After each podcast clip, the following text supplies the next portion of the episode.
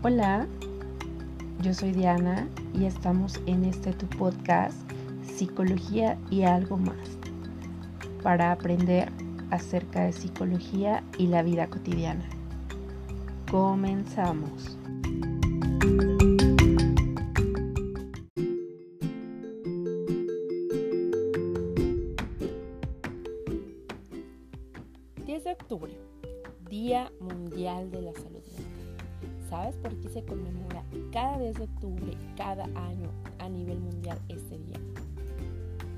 Pues bien, la respuesta es la siguiente.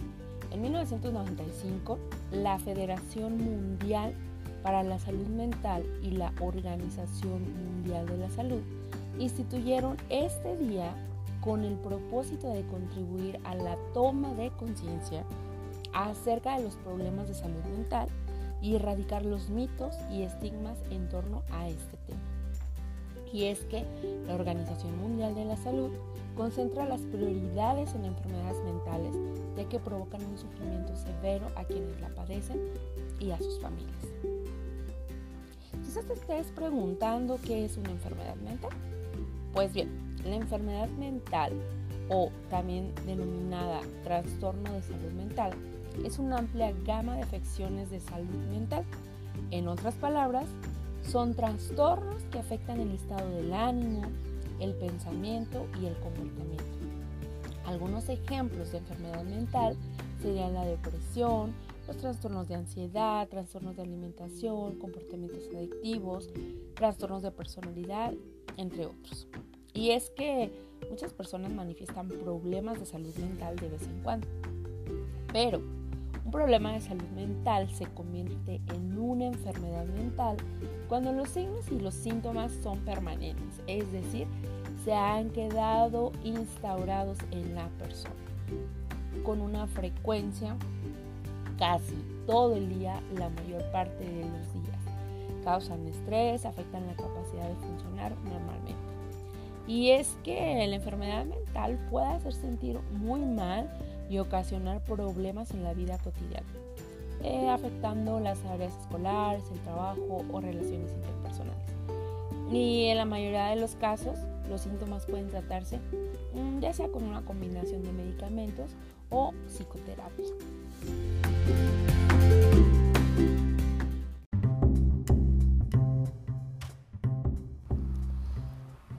Y bueno, es importante hablar sobre los signos y síntomas de la enfermedad mental. Estos pueden tener variaciones según el trastorno, las circunstancias o los factores.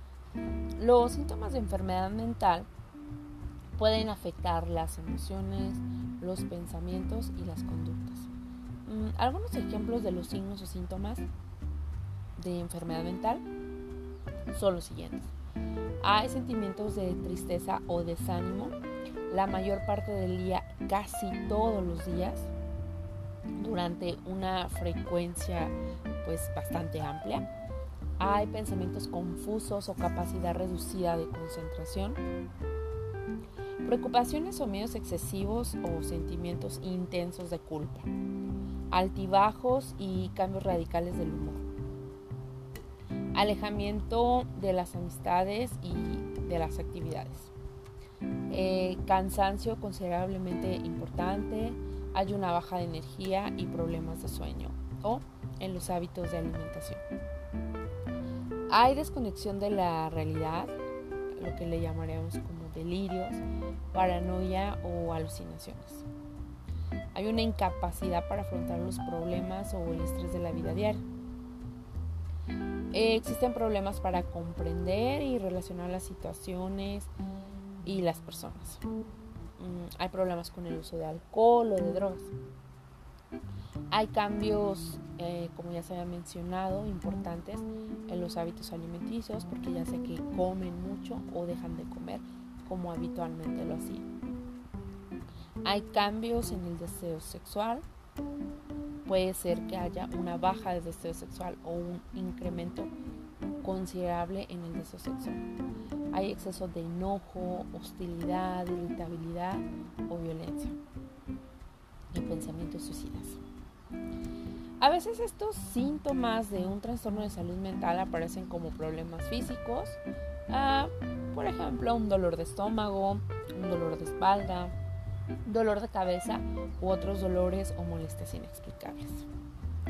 Si tú al escuchar estos, eh, este listado de signos y síntomas mm, generales, porque como ya lo decíamos, cada trastorno mental tiene su propio conjunto de signos y síntomas, es importante que si te diste cuenta que en tu checklist marcaste más de dos o tres, consultes la ayuda profesional. Em, es importante buscar al médico, médico psiquiatra o al psicólogo para que te ayuden a detectar, identificar y determinar cuál sería tu diagnóstico o cuál es la situación por la que estás atravesando y cuál es el tratamiento a seguir.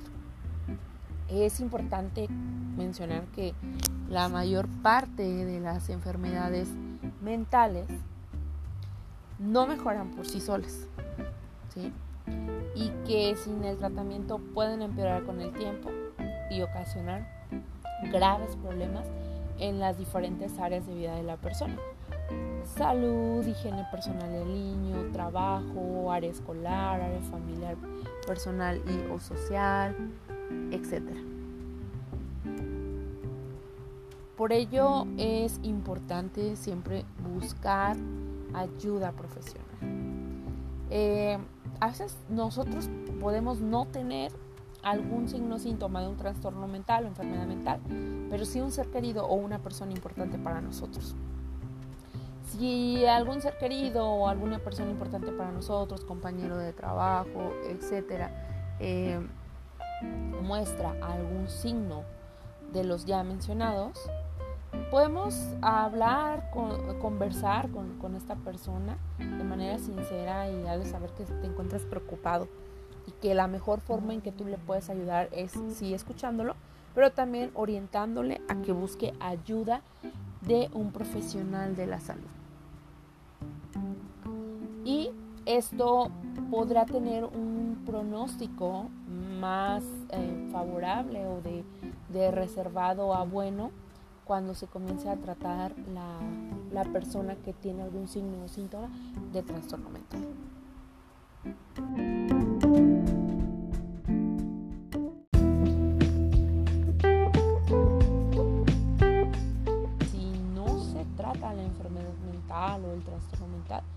Generar complicaciones, ya que la enfermedad mental es una de las principales causas de discapacidad. Mm, al no tratarse la enfermedad mental, puede ocasionar graves problemas emocionales, físicos y conductuales y generarse complicaciones, mm, las cuales podrán ser infelicidad y disminución en la alegría de vivir, conflictos familiares, problemas de pareja, aislamiento social, problemas vinculados al consumo de sustancias como tabaco, alcohol o drogas, ausentismo o problemas relacionados eh, con el trabajo o la escuela, problemas económicos y financieros, pobreza y falta de vivienda, daños a sí mismo y a otros, incluso suicidio u homicidio, o lo que serán las eh, también eh, autolesiones, em, es decir, esta conducta donde la persona para mitigar el dolor emocional que siente tiende a cortarse en algunas partes de su cuerpo, manos, piernas, eh, abdomen, donde estas marcas no sean visibles para, para los demás. Y este dolor mm, se mitiga con dolor y al cortarse sienten esta sensación de haber mitigado el dolor, pero es de manera breve.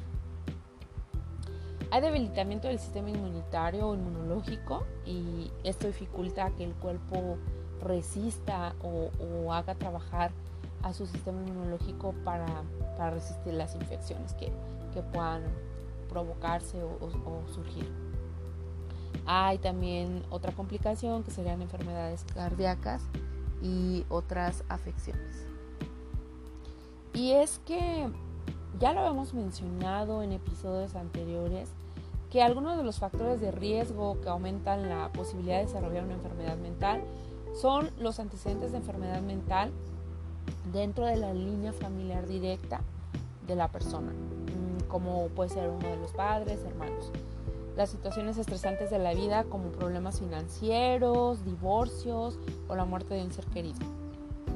Enfermedades crónicas como la diabetes, el daño cerebral como consecuencia de una lesión grave, por ejemplo un traumatismo cerebral, mm, que puede ser a causa de un golpe violento en la cabeza, por ejemplo.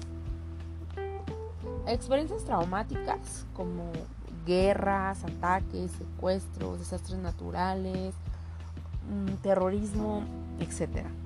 Consumo del alcohol o de drogas recreativas, antecedentes de abuso o negligencia en la infancia, pocos amigos o eh, pocas relaciones saludables y una enfermedad.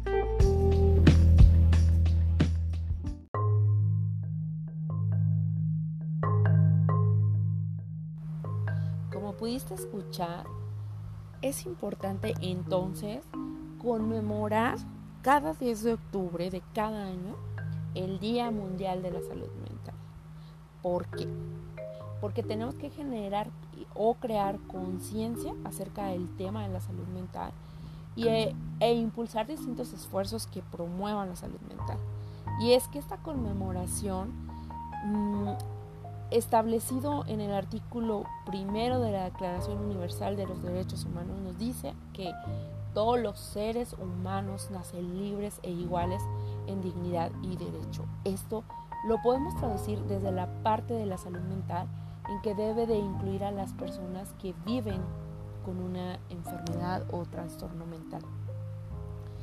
Generalmente, o se han encontrado, más que generalmente, se han encontrado datos en donde a los enfermos mentales se reporta que sufren acoso, discriminación y son motivo de burlas. Es así que por eso se establece este día 10 de octubre como Día Mundial de la Salud Mental, para visibilizar las condiciones y enfermedades mentales y promover acciones que ayuden a tratarlas y prevenirlas. Y es que según la Organización Mundial de la Salud, muchas personas con condiciones mentales ven pisoteada su dignidad. Son encerradas en instituciones donde quedan aisladas de la sociedad, sufren tratos inhumanos, abusos sexuales, abandono o a menudo se les priva del derecho a tomar decisiones por sí mismos o mismas. Con frecuencia se les niega el acceso a una atención general y de salud mental, como a la educación y oportunidades de empleo. Además de que existe una profunda estigmatización e ideas erróneas sobre los trastornos mentales.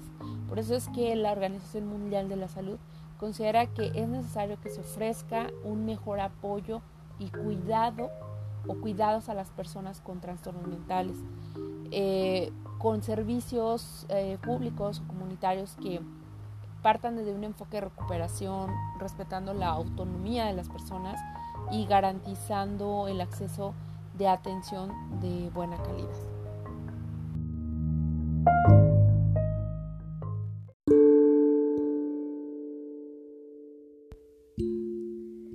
Venga a tu mente al escuchar este episodio del podcast si el género influye en la salud mental.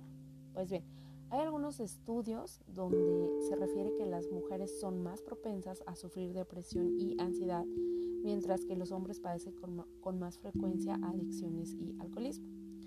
Hay muchos factores que influyen en la salud mental de las personas, como ya lo habíamos mencionado, la genética, factores sociales o culturales, experiencias pasadas o incluso la clase social. Pero el género también es uno de esos factores. Hombres y mujeres pueden verse afectados del mismo modo por problemas de salud mental, pero hay enfermedades mentales más comunes o que se diagnostican más en mujeres que en hombres y, y viceversa. Según la Organización Mundial de la Salud, OMS, esto se puede deber a que el género condiciona de forma directa pues las experiencias que vive una persona. Dependiendo de su género, la sociedad le impondrá unos roles u otros y esto podría verse mm, o generar eh, un tipo distinto de experiencias que puedan afectar la salud mental. Por ejemplo, en los episodios depresivos, la ansiedad generalizada o la agorafobia, que es el miedo a estar en lugares de donde es difícil escapar o disponer de ayuda, o el trastorno de pánico, o los trastornos que provocan síntomas físicos como taquicardias o dolor de cabeza, la hipocondriasis o hipocondría, están relacionadas significativamente con los roles de género como factores de, riesgo. Si habláramos de los trastornos mentales por género, la Organización Mundial de la Salud, eh, como ya lo habíamos referido, refiere a que la depresión es la primera causa mundial de discapacidad, ya que se calcula que afecta a más de 300 millones de, de personas, pero esta enfermedad es dos veces más común entre las mujeres que entre los hombres. Las mujeres también tienen el doble de posibilidad de sufrir un trastorno de estrés postraumático y eh, las mujeres son las principales víctimas de violencia sexual y o maltrato y estos hechos hacen que aumentar mucho las mm, que aumenten mucho las probabilidades de desarrollar este trastorno. En cuanto a los hombres, suelen ser diagnosticados con más frecuencia por su dependencia al alcohol. La Organización Mundial de la Salud estima que un 20% de los hombres serán adictos a la bebida a lo largo de su vida en comparación al 8% de las mujeres. Los hombres mm, tienen tres veces más probabilidades de ser diagnosticados con un trastorno antisocial de la personalidad que las mujeres. Em, esta cifra, sin embargo, es menos en la mitad de mujeres, aunque la tasa de suicidio es más alta en hombres. Las mujeres tienen un, una tasa más alta de intentos de suicidio. La Organización Mundial de la Salud señala que es imposible examinar el impacto del género en la salud mental sin considerar la discriminación y la violencia de género. Por eso es que uh, subraya que los factores de riesgo de los trastornos mentales comunes afectan de manera desproporcionada a las mujeres, mm, pensando en la violencia de género, las desventajas socioeconómicas, los bajos ingresos y la desigualdad de ingresos, el estatus, el rango social bajo o subordinado y la responsabilidad incesante por el cuidado de los demás. Eh, los estereotipos también juegan un papel en el diagnóstico de la salud mental. Las mujeres son más propensas a ser diagnosticadas con depresión, ansiedad y trastornos mentales más comunes. Nuevamente, la Organización Mundial de la Salud refiere que las mujeres tienen un, más de un 48% de posibilidades de recibir medicación psiquiátrica. Además, la tendencia de los hombres a no pedir ayuda psicológica o no mostrar síntomas de depresión es otro de los motivos por los que hay algunos trastornos mentales que se diagnostican más en un género que en otro. Por ello, es necesario tener en cuenta el género, nos señala la Organización Mundial de la Salud, ya que cuando se diagnostica una enfermedad mental y se trata, em, en el caso de los hombres, si los factores de riesgo a los que se enfrentan los hombres y mujeres son diferentes, su gestión debería estar especializada por el género. Entonces, como vamos viendo, la salud mental de verdad tiene un impacto Generalmente hay un estigma también que rodea la salud mental de los hombres. Hay datos eh, que nos proporcionan que el tener conflictos emocionales no es de pocos hombres. Esto lo asumimos a cuestiones de roles. Eh, palabras como por favor no sufras en silencio, hablar no te hace débil, sino todo lo contrario, es una muestra de fortaleza y de valor. ¿Por qué? Pues porque el 75% de los suicidios son cometidos por hombres. El 40% de los hombres no hablan con nadie sobre, sus conflictos y se estima que el 25% de los hombres padecen alguna enfermedad mental. Los hombres pueden colapsar, llorar y sentir dolor y aflicción intensos, pero solo que ellos prefieren ocultarlo.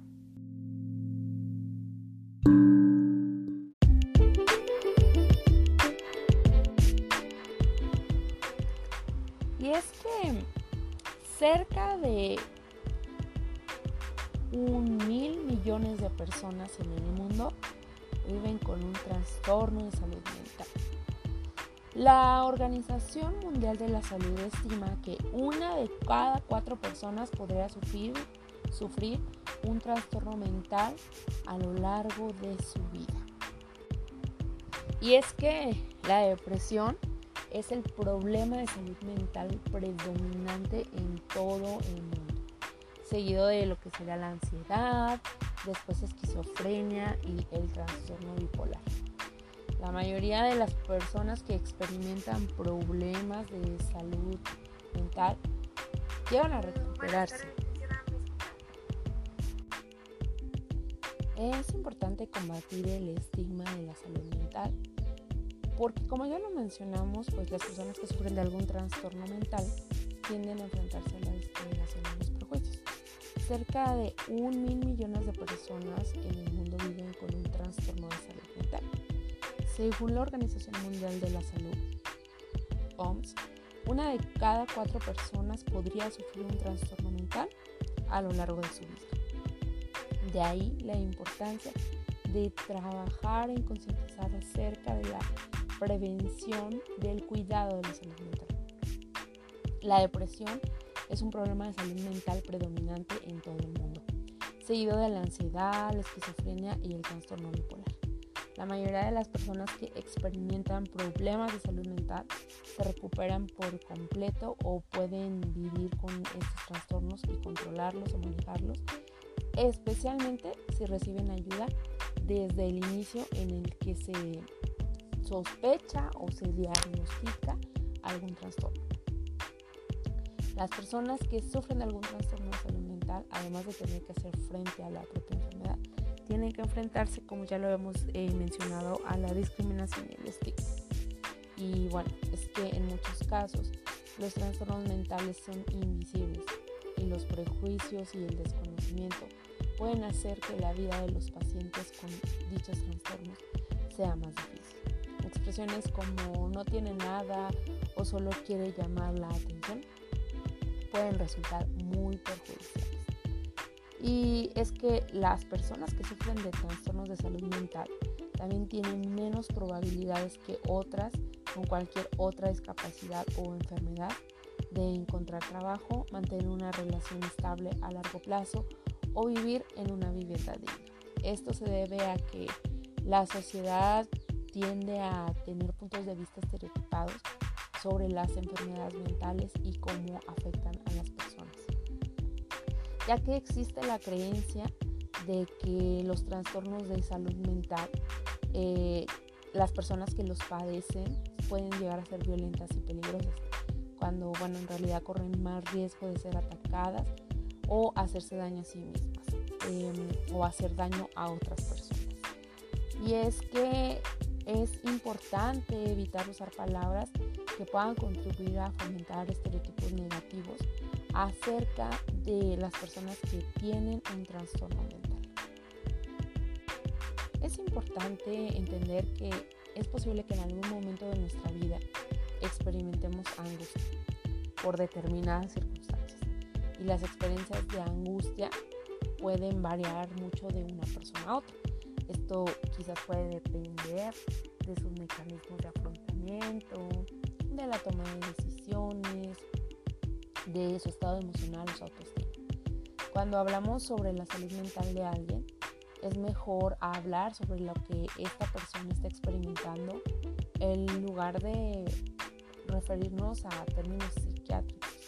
Términos como enfermedades o trastornos pueden ser útiles para algunas personas para conocer o buscar ayuda o apoyo. Pero también este tipo de términos pueden obstaculizar la comprensión de la angustia eh, respecto a saber qué es y que no es un signo o síntoma relacionado con un trastorno mental.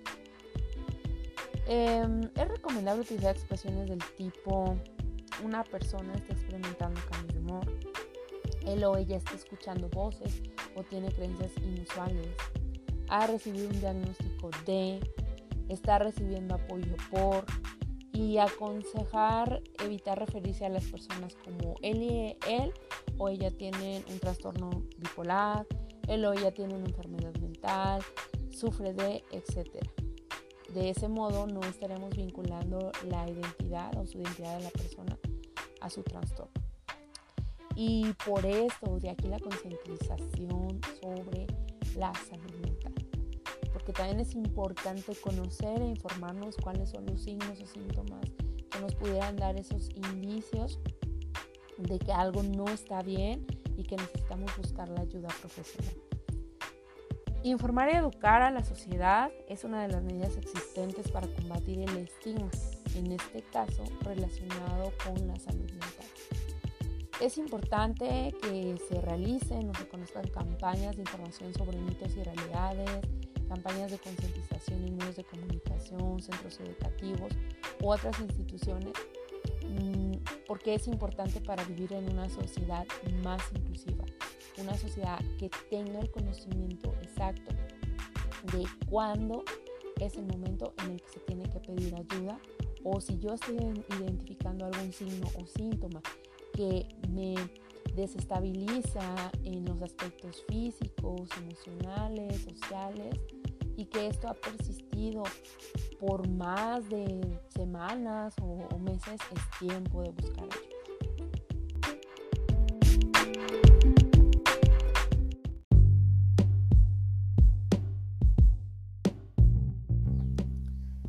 Para ir comenzando a cerrar este episodio, me gustaría dejarles sobre la mesa dos puntos importantes. Uno de ellos sería, ¿cuándo debo buscar ayuda profesional? Bien, si de acuerdo a los síntomas que expresamos de algunos de los trastornos mentales, o si se tienen síntomas graves o angustia que ha durado dos semanas o más, o la mayor parte del día, casi todos los días, o llegas a presentar dificultad para dormir, cambios en tu apetito, que originan altibajos eh, no deseados como cambios en tu peso o llegas a comer mucho al punto de sentir que comes por ansiedad y no por hambre fisiológica. Hay una dificultad para levantarte de la cama debido en la mañana debido a tu estado de ánimo el cual es triste, con falta de energía, con desánimo.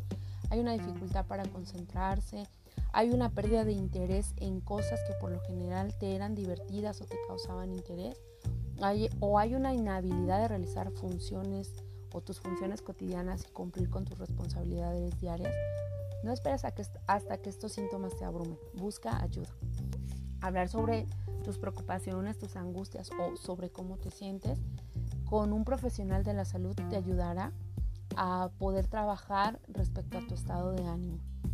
Es importante que acudas con un profesional de la salud médico, médico psiquiatra o psicólogo, que te, eh, el cual te escuchará y te permitirá em, mm, pues tener ese espacio de, desahogo, pero también servirá para generar un diagnóstico, para checar la raíz del problema o la situación, si tiene una base física, una base, orgánica o una fase emocional que afecte el estado físico, emocional y mental de la persona. Por ello, eh, cerraré este episodio hablando acerca de recomendaciones para cuidar la salud mental. Empecemos por el autocuidado. El autocuidado significa dedicar este tiempo a hacer cosas que te ayudan a vivir bien y a mejorar tu salud física y mental. Cuando se trata de la salud mental, el autocuidado te puede ayudar a controlar el estrés, disminuir el riesgo de contraer enfermedades y aumentar tu nivel de energía. Algunas acciones pequeñas, mm, como dedicar un poco de tiempo a ti mismo, puede, en tu vida diaria pueden generar un gran impacto. Algunos consejos orientaciones para comenzar el autocuidado o el cuidarte a ti mismo o misma serían hacer ejercicio con regularidad, tan solo 30 minutos de caminatas diarias te pueden ayudar a mejorar tu estado de ánimo, tu salud, tu sistema inmunológico. Si no puedes hacer 30 minutos mm, en una sola vez, no te desanimes, haz pequeñas cantidades de ejercicio durante el día y estas se irán sumando. Consumir alimentos saludables y comidas con regularidad, mantenerse bien hidratado. Es bien importante tener una dieta balanceada, tomar mucha agua, porque esto puede aumentar el nivel de energía y la atención a lo largo del día. Evitar o limitar el consumo de bebidas con cafeína, refrescos, gaseosos o café, ya que estos tienen un impacto en el gasto energético y obviamente en el gasto emocional porque si comemos, por ejemplo, muchos carbohidratos o comida muy grasosa, vamos a sentir una sensación de, pesadez y entonces no vamos a poder funcionar de una manera adecuada en nuestras actividades. Inclusive se da una sensación o se siente como un alergatamiento que te da como una sensación de aburrición, de desánimo, de falta de energía. Entonces, comer saludablemente es indispensable. Hay que darle importancia al sueño. Es importante establecer un horario y asegurarse de dormir el tiempo suficiente. Mm, la luz azul que emiten algunos dispositivos electrónicos como celulares o pantallas de pronto puede generar una dificultad para conciliar el sueño. Es importante reducir el grado de exposición a la luz de tu teléfono, de tu computadora, de tu tablet antes de que llegue la hora de dormir. Ahí pueden em, tomar algún té relajante, escuchar música eh, como relajante, eh, hacer meditaciones que pueden ayudar como a, conciliar el sueño.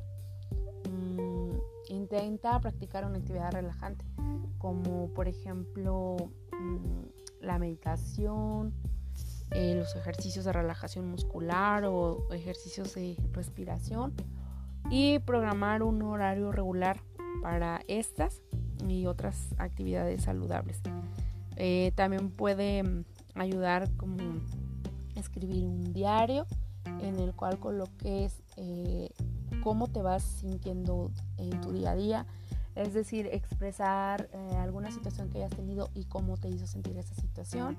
les comentaba estos ejercicios de respiración que pueden ser desde un ejercicio básico que es inhalo, exhalo durante 4 segundos inhalo, sostengo 1 o 2 segundos y, exhalo en 6 segundos y hago esto en repeticiones de, en series de 10 y después eh, imagino o dibujo si tengo a la mano un lápiz y papel una línea donde del 0 al 5 va, voy a medir cómo, cómo me siento, donde el 0 es me siento muy bien, el 2.5 me siento más o menos y el 5 es me siento como muy mal. Em, ejercicios como el grounding, eh, que son estos ejercicios que ayudan a tocar base, donde se le pide a la persona que esté frente a una crisis de ansiedad o de estrés que pueda de alguna manera mm, relajarse o controlarse cuando esté frente a una crisis de ansiedad. Por ejemplo, en este ejercicio de grounding se les pide que hagan un ejercicio básico de respiración y luego se les pide que observen lentamente a su alrededor y que eh, digan cinco cosas que puedan mirar, cuatro cosas que puedan tocar, tres cosas que puedan em, escuchar, dos olores que les gusten o dos olores que puedan oler en el entorno donde están y una emoción. Otro punto para trabajar el autocuidado que nos va a ayudar a trabajar o cuidar nuestra salud mental es establecer metas y prioridades.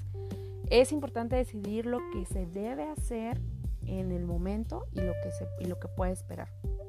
Es importante aprender a decir no a nuevas tareas si se empieza a sentir que se están asumiendo demasiadas cosas. Intentar tener presente lo que ha logrado al final del día en lugar de lo que no ha podido hacer.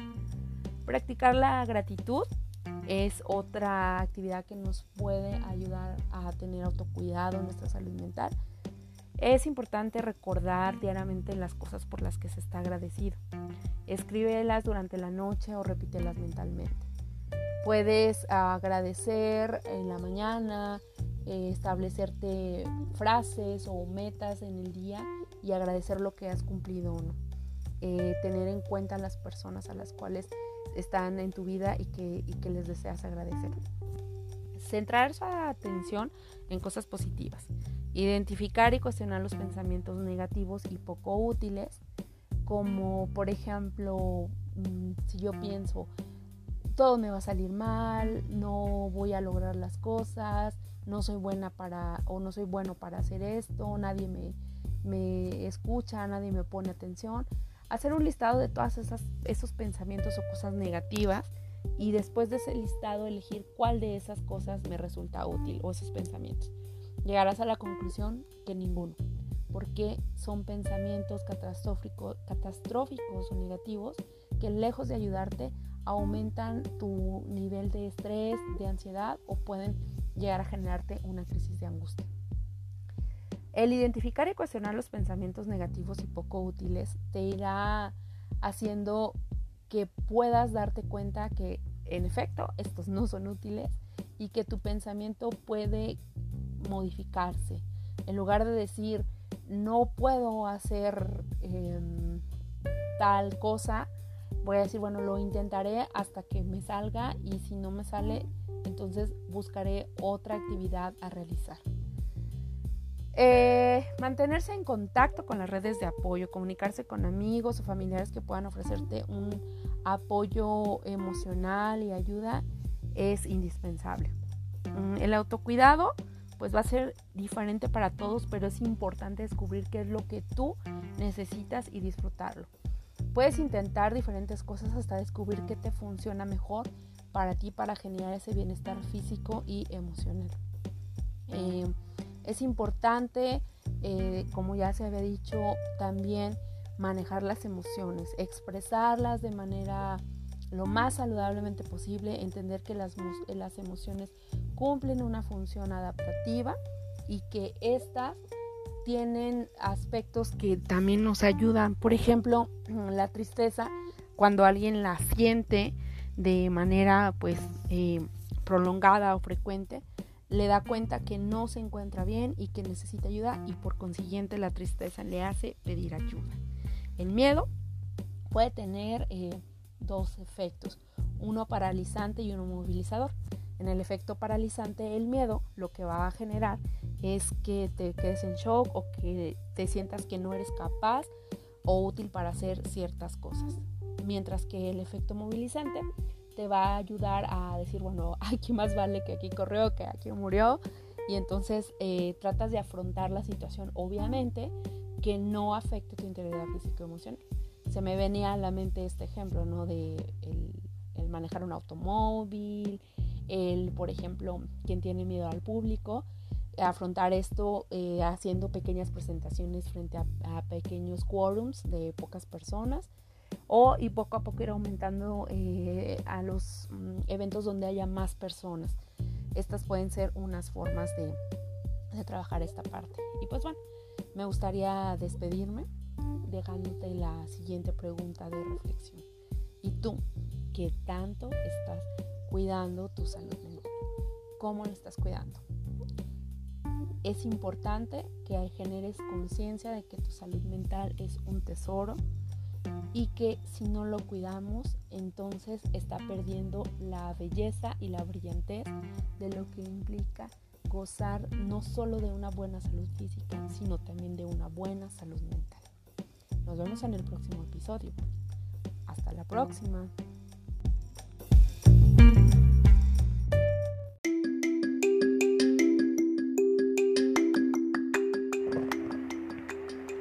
Gracias por escuchar este episodio de Psicología y algo más. Esperemos que la información aquí presentada sea de utilidad y que la puedas compartir para quien lo necesite. Si tienes alguna duda, pregunta o sugerencia, déjanos un mensaje de voz y te estaremos respondiendo.